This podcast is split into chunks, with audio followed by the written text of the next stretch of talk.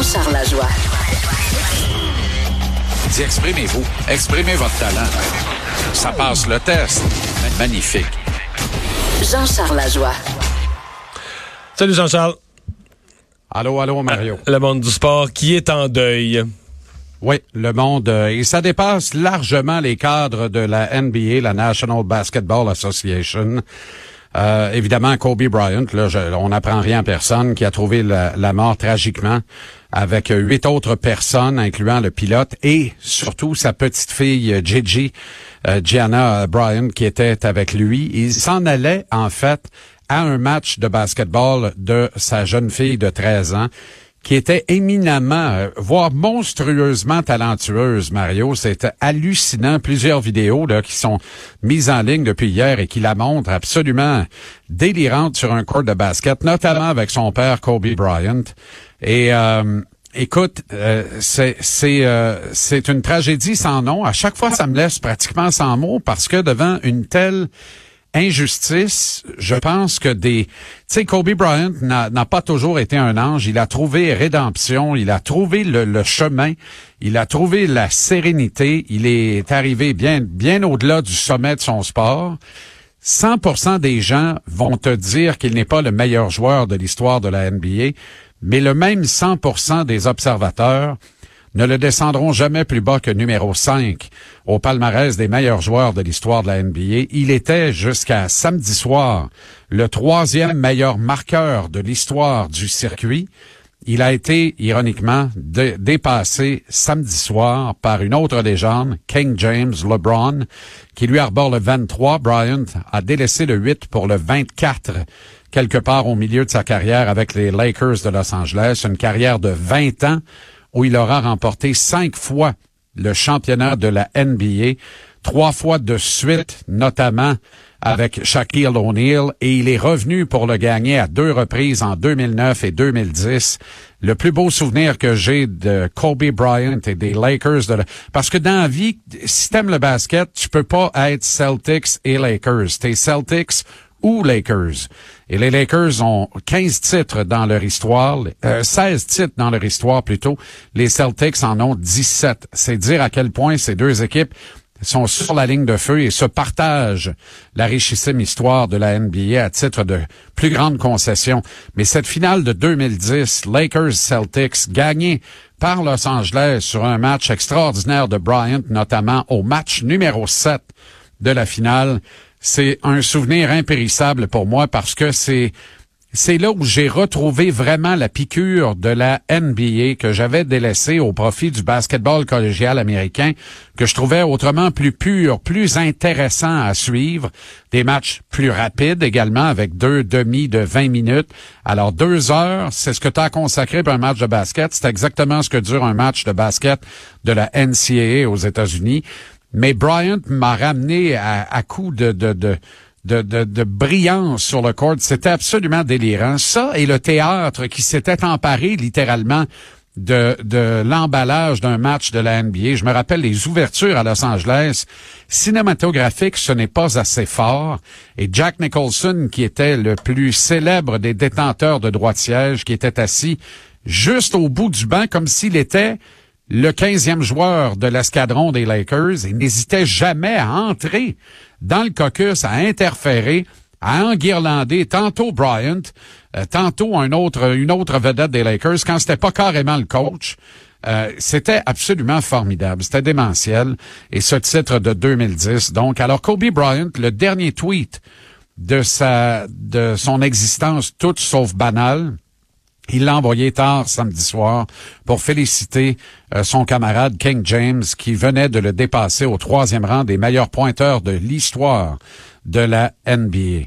Euh, bon, là, il y, aura tout le pendant après ça de, de de des conditions météo qui étaient tu sais on apprend là évidemment plus les heures passent plus euh, les, plus des informations nous, nous nous viennent notamment tous les hélicoptères de la police de Los Angeles qui étaient cloués au sol en raison des conditions euh, météorologiques non favorables de la visibilité qui était de réduite à nulle disait-on alors que cet hélicoptère a quand même décollé euh, pour amener Bryant, euh, sa fille et quelques-unes de ses coéquipières et leurs parents à un match de basketball. C'est une, c'est une triste nouvelle. Euh, ce sont des tragédies qu'on ne peut pas et qu'on ne pourra jamais s'expliquer, Mario.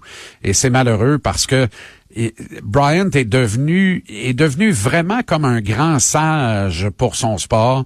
D'ailleurs, sa lettre Dear Basketball est devenue un court métrage d'animation oscarisé. Oui. Euh, et c'est il faut voir absolument ce court métrage là.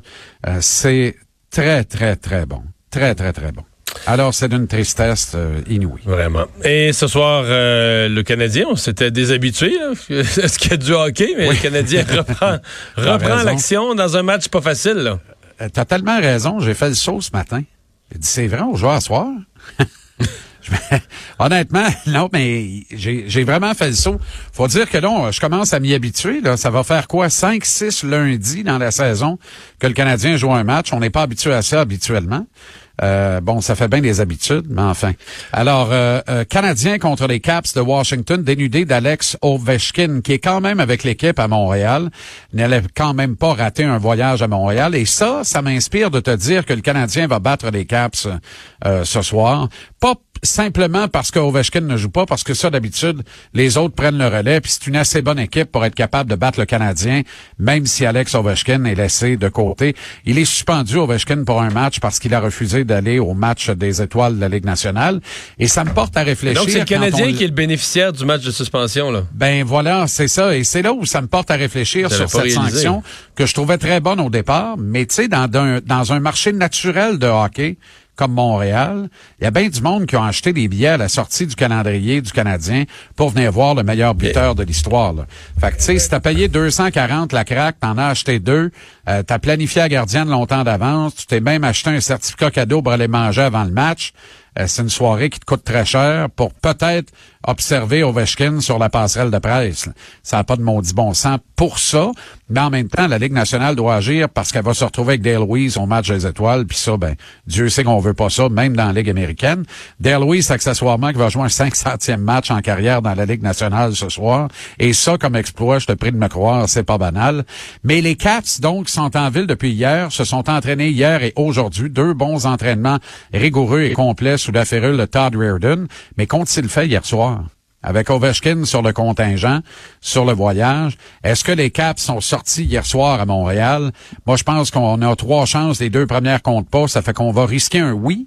Parce que si on s'est pas trompé, puis je pense pas qu'on se trompe. Ça offre peut-être une ouverture, une, une, opportunité pour le Canadien de gagner le match. Le Canadien qui avait de la belle visite sur la glace avec le les réguliers. Le nightlife montréalais, la qualité ben des restaurants vaut quelques points au classement au Canadien chaque année. là. Ça, c'est clair. Ça s'était perdu avec l'arrivée de Vegas, mais là, Vegas sont arrivés, là. Fait que tout le monde a fait le tour de Vegas une ou deux fois. Fait que Montréal retrouve ses charmes. Montréal est une ville extraordinaire, pour les, pour les visiteurs étrangers. Disons ça comme ça. Alors, quand les euh, équipes adverses mettent le pied à Montréal et bénéficient d'une soirée de congé, c'est bien, bien rare qu'ils demeurent au Marriott tranquille avec un câble rétréci, là. Tu comprends? Fait que, euh, c'est ça. Donc, euh, faut comprendre ce qu'on a à comprendre ça. Ah bon? Ah oui? non, je sais pas, moi. Ah C'est niaiseux. Ben ça aussi, c'est une science qui se perd. Hein? La convention collective, là, il y a des toutes petites règles, des tout petits points que les joueurs ont gagnés, qui en apparence sont anodins, mais qui font de tellement, Mario, de grandes différences, dont celui-ci, c'est-à-dire chaque joueur a sa propre chambre voire sa propre suite. Alors, c'est terminé, là, une chambre, deux lits doubles ou deux lits queen, ou deux King pour deux joueurs. C'est fini ce temps-là. Et ça, là, c'est peut-être la, la bataille la plus significative gagnée par les joueurs pour leur propre profit et la plus épouvantable pour les entraîneurs-chefs et les directeurs généraux parce que quand tu avais un cas d'un jeune joueur que tu n'étais pas sûr que ça allait bien nécessairement à l'extérieur de la patinoire, c'était simple, tu le prenais, tu le mettais avec le capitaine. Exemple, on nommera pas de nom, mais on va nommer le capitaine chez Weber. Essaie de t'imaginer un joueur là, qui est dans tourmente un peu, que ça a pas l'air de bien aller, il boit du noir, on est pas sûr de ce qu'il fait à l'extérieur de la glace, on va le mettre trois voyages de suite avec Weber, roommate, ça devrait le replacer. Et ça, ça a marché de tout temps. Ça n'existe plus, les joueurs ont chacun leur chambre maintenant. Et puis, ben, t'as ta chambre. Ça fait que le coach peut vérifier si t'es dedans. Puis une fois que t'es dedans, tu peux jouer à Fortnite la nuit. Là, il y a personne qui de contrôle là-dessus. Tu comprends? Euh, parce que les, les, les ententes contractuelles, si tu respectes les règlements d'équipe, ben, puis là, il y a de plus en plus d'équipes qui veulent imposer des règlements interdisant de jouer aux jeux vidéo comme Fortnite et autres plateformes alternatives, parce que là, les, les gars se, se branchent en ligne, ça joue ensemble, puis tout ça. C'est tout un monde, là. Tu sais, c'est de la nouvelle technologie amène les nouveaux travers et les équipes doivent se prémunir contre ça. Moi, là, évidemment, ma- dans le monde conservateur du hockey, on n'a pas vu ça venir, là. Moi, je trouve que s'il est payé convenablement, là, il pourrait aller chercher une meilleure, un meilleur effort des joueurs puis plus de discipline. Ben, normalement, mais ça, dans, dans un monde parfait, ça serait simple. Ouais. Je sais s'il est payé convenablement, les joueurs de hockey. là. Ah, si les payait, oui. Ah, OK, j'avais. Excuse-moi, j'ai de la misère avec ton cynisme à l'occasion. Je la pogne pas de suite non, tout le temps. Tu m'étonnes à chaque fois. Quand t'es payé, quand t'es payé juste 4-5 millions Ben oui. pour jouer 80 quelques games par année, là. Ben oui, ben oui. T'as le droit à des soirées de congé, Mario. Ouais. Bon, euh, finalement, ben c'est, on va s'en parler toute la semaine, j'ai l'impression, mais c'est la semaine du Super Bowl, euh, le lundi, Ouais. qui est un peu comme la. Soit c'est la journée des médias, c'est comme ça qu'on l'appelle? Ben en fait, c'est médiadé pratiquement tous les jours maintenant. Ouais, Avant, ouais. on rassemblait ça sur une journée, mais c'était carrément, euh, c'était carrément un zoo. Là, ça avait aucun sens. C'était l'anarchie totale. Alors là, on étend ça sur quelques journées. Comme les joueurs ont deux semaines de préparation, les équipes là, au niveau du plan de match puis tout ça, là, pas mal tout s'est réglé la semaine dernière dans leurs officines respectives à San Francisco et à Kansas City.